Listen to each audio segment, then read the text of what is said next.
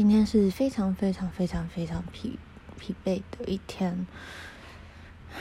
我觉得会累是因为我们早上就今天是，嗯，接下来 Growth Tech 要有一个，嗯，把自己产品化的一个 program。然后，嗯，我在过年的时候就先跟一些我们的 Core Team Member 是跑了一下这个 program。然后那时候跑七天，然后跑完之后，今天就有点像是收拢，然后。呃，把我们 program 的我们自己跑的东西收拢，然后开始设计，让其他人加入之后，我们这个 program 可以怎么继续 run？呃，我们，见，嗯，反正这个 program 它就是让大家每个人试着把自己产品化，然后想想看，呃。自己身为一个产品，你想要把自己迭代成什么样子？然后你有什么样子的呃呃，你的 mission 就是你的你的北极星是什么？The why 是什么？然后你的 product principles 有什么？然后这个 product 的 mission，这个 product 的 target user，呃，我们设定自己，因为自己才是最常和自己一起的人嘛。然后，当这些呃 product 的原则出来之后，我们要怎么把它呃变成一些 goal，然后 tell tasks 还有 metrics 可以去衡量，然后要怎么设定 strategy 来达到这些东西。那在在做这个过程之中，大家都会走，嗯，大家在聊天都会聊到很深的东西，因为有点像是你要先把。自己完全拆解掉之后，你才有办法真的看到，嗯，拆解之后再再重组吧，有点像是先看透了一轮自己，然后在不断了解自己的过程之中，找到自己真正的 mission。嗯，不是说的就是每个人的人生一定要有什么多高大上的任务，或是也不是说。生命一定有什么样的意义？只是我相信，我还是挺相信每个人都有可以让自己真正感到 fulfilling，就是嗯非常非常满足的嗯的事情的一些嗯，就做某些事情的时候，总有你感到非常满足，然后。很快乐、很有成就感的时候，那那样子是什么？那怎么把那个东西化成每个人的 mission？嗯，对我来说，我的 mission 是蛮蛮明确的，所以现在就是每一件我做的事情都是要往那个 mission 的方向走。但其实蛮多人可能并没有这样的机会去想这些事情。那。如果没有这样的机会来想这些事情，嗯，会怎么样呢？其实说真的也不会怎么样，就是人生嘛，就是这样过。只是我觉得在了解自己的过程之中，你会更不容易受到外界呃的影响，然后你的情绪也会相对比较稳定，因为你知道自己的 core 是什么，然后呃。我觉得就是，其实就只是想要让自己好过吧。嗯，就是我好像上次讲过，我觉得人还是很渺小的。我没有那种 Übermensch 超人的概念，我就觉得人很渺小。尽管我们可以感知抽象的情绪，感知抽象的概念。尽管我们好像就是脑神经运作方式，嗯，很很特别，让我们可以发展很多东西，但总觉得我们还是很很很小、很渺小、很渺小的。为什么要说这个呢？忘记了。为什么要说人类渺小？真的忘记了。好，Anyway，啊。哇，今天台北好冷哦，然后突然发现我的墙壁有一点点反潮，哎，尴尬了。好，感觉我得要来厨师一下。然后，嗯，今天就是 wrap up 的时候，嗯，我有点像我第一次分享我自己的，呃，就是我们我们叫做 PRD（Product Requirement Document）。我第一次分享我自己这次完整写完的东西，然后就发现我自己讲什么，就是把自己的故事讲得很顺。然后就是我因为 A、B、C，所以我怎么样，然后我经历了什么之后，然后让我怎么样，就是我已经把自己的故事都顺过好几遍。大家听完我的东西之后，就觉得天啊，你是已经把这个故事。顺到你就是下意识就可以直接把你的故事讲出来，你已经没有，嗯，你已经已经是吸反射的状态了。然后我在讲自己的故事的时候，那个状态是非常非常流利且不带情绪的。他们说听起来好像是一个第三方。就好像是一个，就好像我是一个 narrator，就是我根本不是我，我只是一个说这个故事的旁白。然后，我觉得我一直都是这样，就是在我讲我自己的任何事情的时候。嗯，很容易是不带情绪的。我觉得我在我在这个录音的时候都有好一些些，但是我本人跟其他人讲到我的事情的时候，真的都很不带情绪。我觉得 主要是因为对我来说带情绪太太困难了。就我今天其实有突然觉得好辛苦哦。嗯，辛苦什么？嗯，就我知道我不是最好的背景出身的人，然后我觉得从小到大，很多时候一直都是在试着生存，生存。我只是。想要好好的活着，但这就已经很困难了。嗯，我觉得听这个的，会听我的这个人，应该都是我的很好很好的朋友，所以你们应该都知道。我觉得今天我重新讲了一次之后，我有点突然。觉得这个重量好重，就突然觉得不知道，我可能好久没有重新理过一次这样子这样子的脉络了，所以突然觉得重量好重。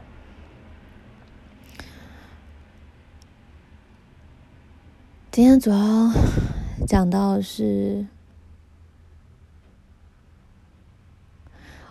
我觉得最让我。害怕的几个点吧，就是小时候，我高中的时候，因为妈妈已经呃搬去搬出去了，然后每天回家对我来说都是都可能是有生命危险的，我害怕会被。害怕会被打，害怕有事情发生，所以会自己一个人在半夜半半夜的时候在外面闲晃到一两点才回家。然后我每次只要想到那个在公园操场，就是我们我们家旁边有一个国小操场，晃着晃着晃着，然后。漫无目的的走，不知道自己什么时候才可以回到家里的那个感觉，很孤单，很孤单。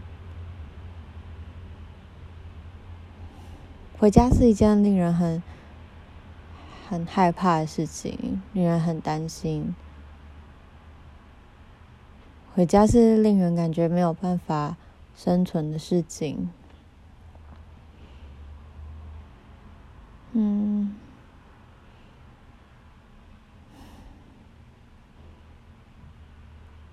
然后，今天其中一个让我重新提到让我很难过的是，就是被遗弃的这件事情吧。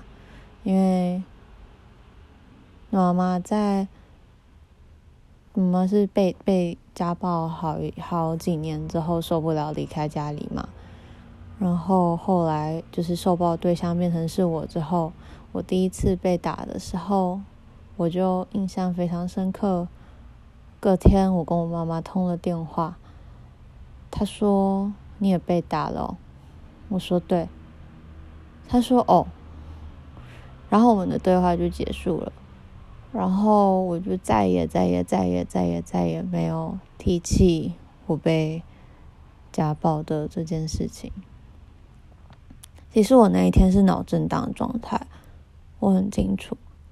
我前一天晚上。头被抓着去撞大理石地板，被推到墙角，被钢杯丢，然后这一连串事情之后，再叫我罚跪，跪在旁边说对不起。我跪，我我那天跪到了他醉到睡着之后才起来，自己偷偷的跑回房间去，用被子盖住自己的脸，开始大哭。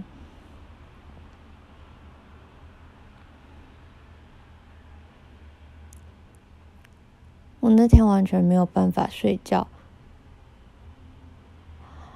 我觉得头，头被头发被抓着，整个头往大理石地板摔的时候，真的很痛，很晕，很想吐，脑震荡的感觉真的很不好。但那个相对之下都是其次，因为当下好像已经已经太痛了，就是。心里已经太痛了，我已经感觉不到那些外外在的痛了。我把脸埋在被子里，埋在枕头里，一直哭，一直哭。然后哭到一半，听到脚步声，从一楼走到二楼，离我房间越来越近。我那时候已经把房间的门锁起来了。但是门还是被踹开了，我以为我又要怎么了，但殊不知，那时候我爸爸蹲到我的床旁边，跪下来，开始跟我道歉。他说：“是我疯了，那不是我，是我疯掉了，原谅我。”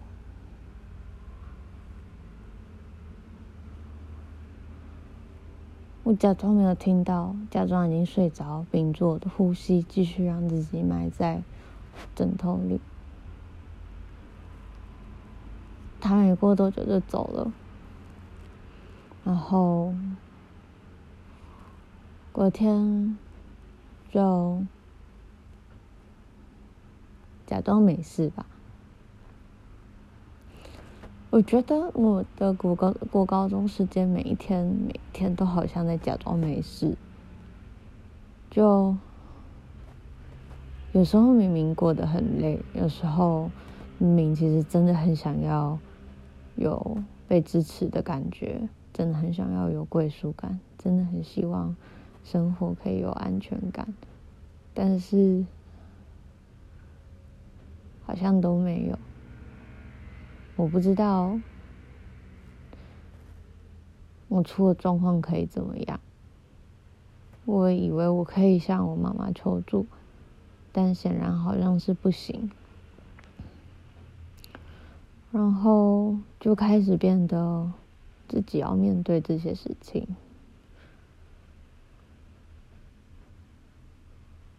我不知道为什么，我好像一直都在帮大家找借口。我告诉自己，我爸爸会这样子，是因为在传统的结构里面，大家给男生的责任太大了，给男生的期望，当他没有办法符合社会期待的时候，他的压力，他那时候有失业。他的压力，他的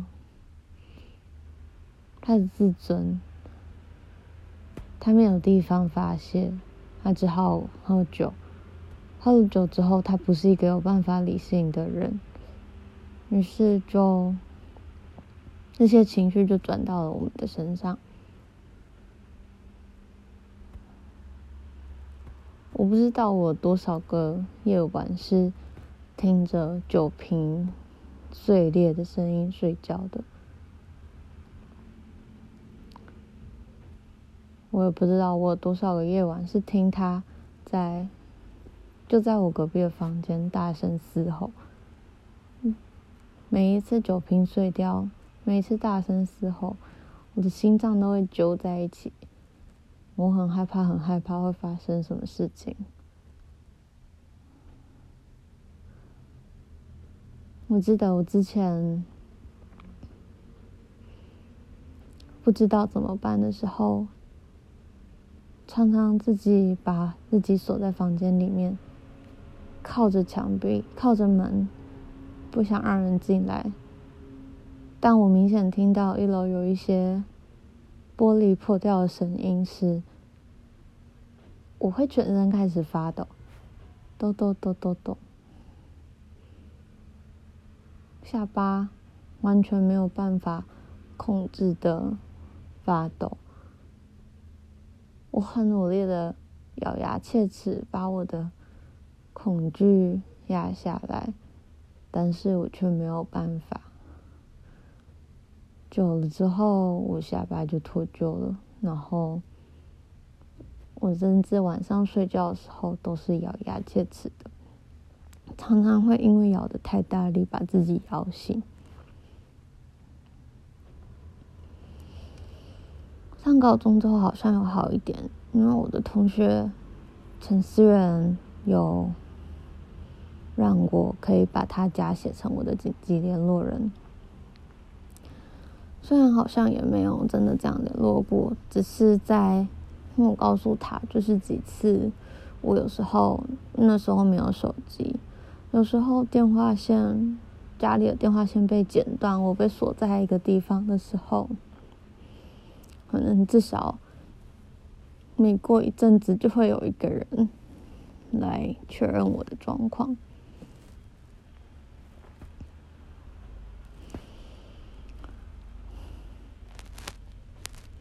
你记得有一天晚上，还是妈妈还没有离开之前。妈妈把爸爸把妈妈打到我爸那天晚上，我的半夜听到很大的尖叫声。我现在时间都已经好错乱了，都到处啊 分散着讲。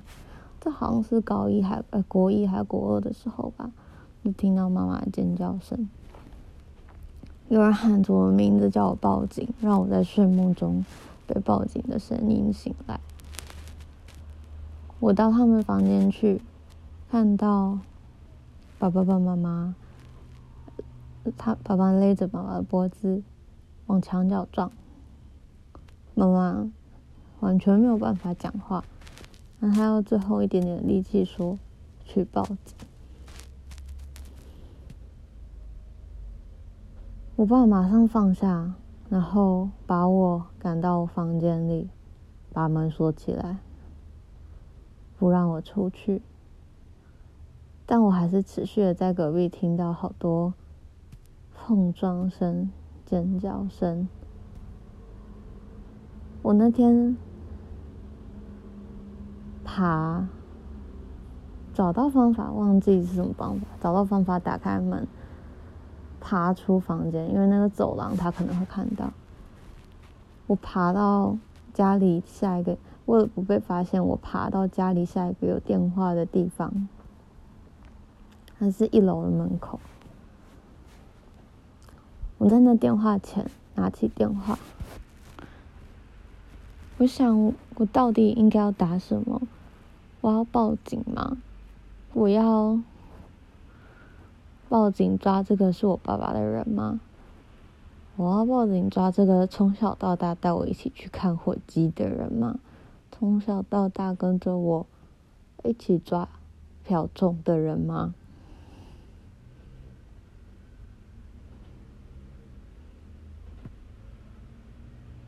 后来我没有报警，我打电话给我们的亲戚，住在附近的叔叔，让叔叔来调解。那天晚上，叔叔跟舅舅都来了，他们就是被我找过来协调这些事情。妈妈说她要带着我跟妹妹一起离开。但是，我们也收好了最小量的行李，说我们离开，我们想要走。但就在我们走之后没几天，我爸每一天都打电话去骚扰阿公，我们的外公，外公身体不好。但他每一天每一天都用精神上面的威胁，或是物理上面的威胁，让他的压力很大。外公的精神很快的在自己这一连串的骚扰之后，就就越来越好弱。后来为了妥协，我就回到爸爸那边跟他一起住。也就是因为这样，转移成了受暴的对象。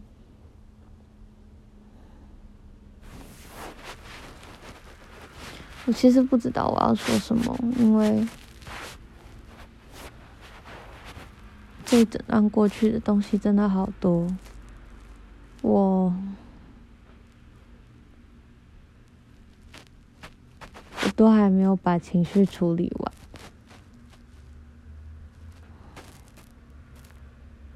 前男友最让我最让我失望的一点是，他批评我说：“你怎么都还没有处理完这些事情？你怎么都还没有好好的面对这些事情？”但他知不知道我在背后已经多努力了呢？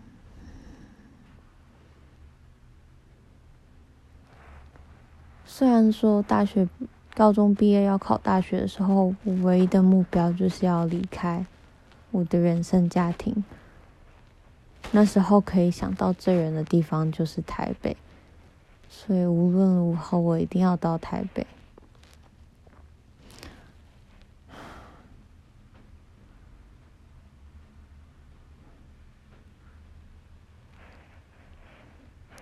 我来到台北之后。距离也许对我们的关系有开始一点帮助。嗯哼，我觉得我自己的慢慢遇到的人事物，也开始让我去理解家里的状况并不是单一的，它是一个社会上结构性的问题。我开始很在意社会社会正义，开始很在意平等，开始很在意教育的机会，和所有人离开自己。原生家庭被被约束住的、被绑住的这些地方，每个人都应该要有权利过自己想过的生活。每一个人都应该要有有机会可以去看看他们的世界外面还有什么。如果他们连看的是的机会都没有的话，那他们怎么知道他们可以往哪边走？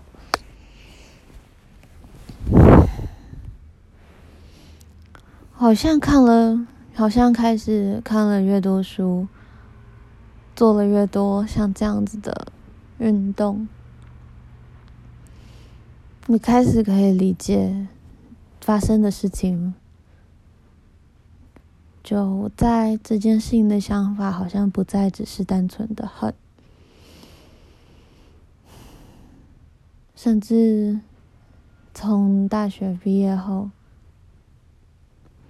我从十八岁就开始赚钱了，在服务业，那时候在餐厅当当啊、呃、当 waiter，然后有时候还就是哦，不是在餐厅，我们是在饭店。然后有时候还会去送客房服务，有时候会去站领台。那时候，嗯，十八岁开始工作，服务业待了也算有一阵子。大学后来一直到处接研究计划，兼助教，能兼的钱都兼起来，还有实习。所以大学时间，我也是同时一个人兼了三份工，要念书，还要当社团的会长。一出社会之后，我第一份工作薪水很低，因为我选择进入了 NGO。NGO 的薪水大概都只有在三万四、三万五。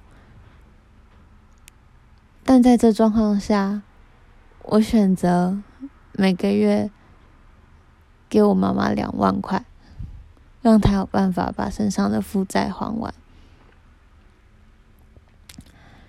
这件事就慢慢持续到现在了，工作四年半了。我觉得我的付出应该没有少吧，除了每个月。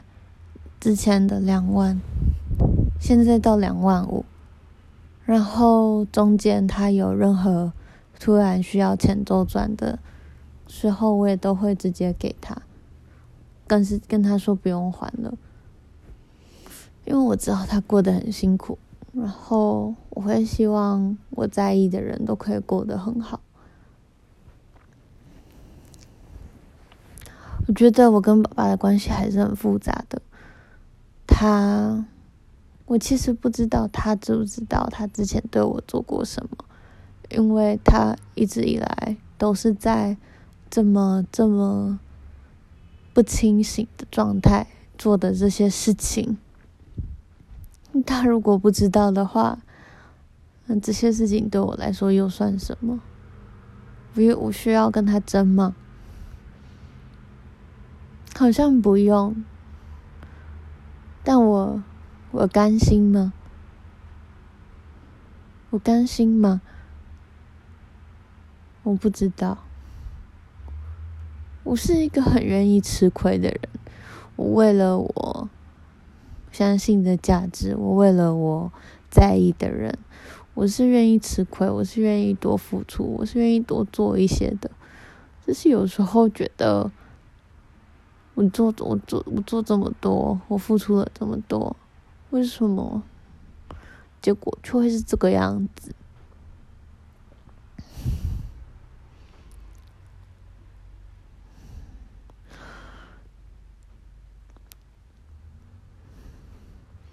今天他们听我分享的时候说，感觉你好像你的故事都包装得很完整。但你好像盖掉了什么最重要的地方？为什么你一点情绪都没有？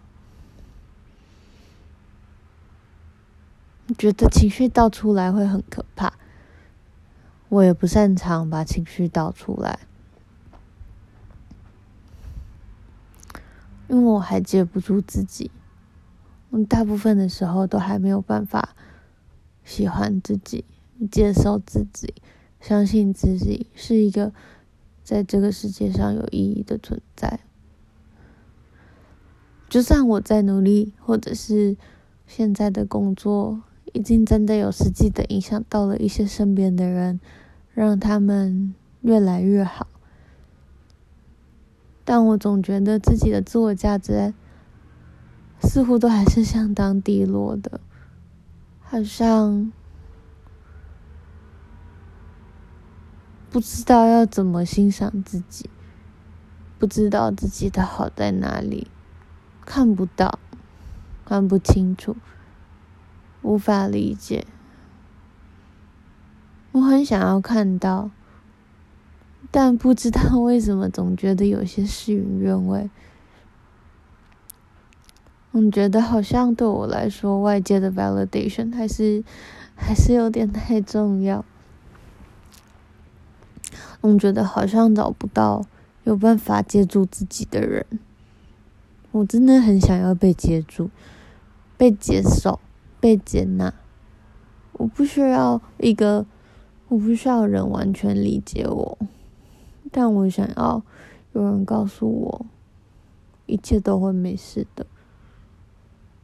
我想要有人告诉我，那你经历这些的时候，我都会在，不带批评的，就是在。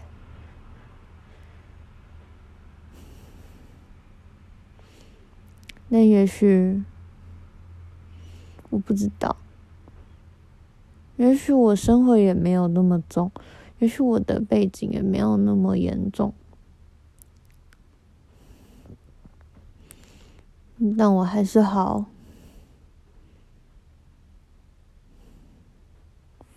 我也是很迷惘，不知道到底什么时候自己会有机会。就不知道什么时候可以真的，真的，真的就是完完整整的被接纳。今天他们还说，在你接纳之前，在你接纳自己之前，其实别人是很难接纳你的。那如果我这辈子就完全没有办法接纳自己，怎么办呢？你能做什么呢？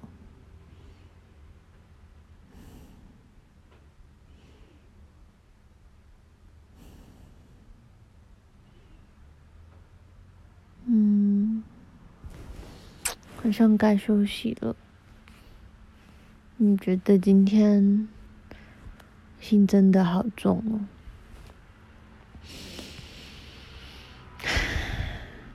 好。下次再说吧，拜拜。